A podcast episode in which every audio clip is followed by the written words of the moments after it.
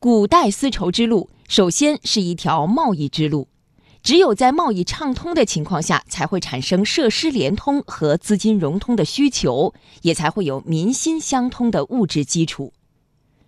今天，在丝绸之路经济带和二十一世纪海上丝绸之路建设的五通中，贸易畅通是核心内容，它是打开“一带一路”合作大门的金钥匙。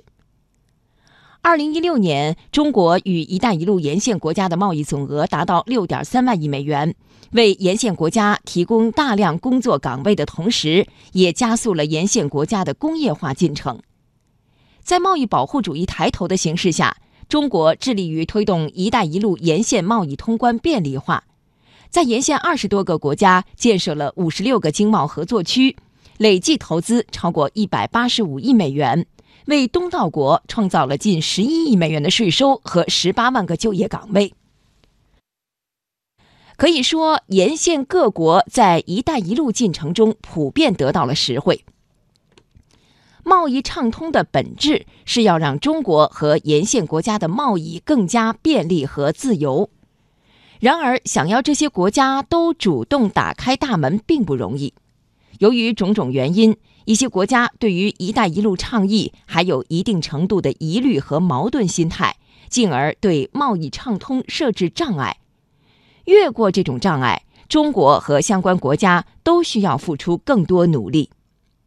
从中国来说，在贸易畅通的过程中，不应就贸易谈贸易，就买卖谈买卖，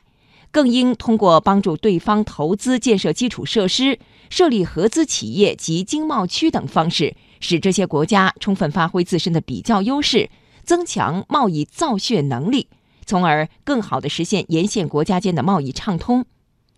比如，受出口能力弱的影响。部分国家因为外汇严重短缺，采取了较为严格的外汇管制与资本管制措施，增加了涉外企业和相关贸易部门的汇兑成本，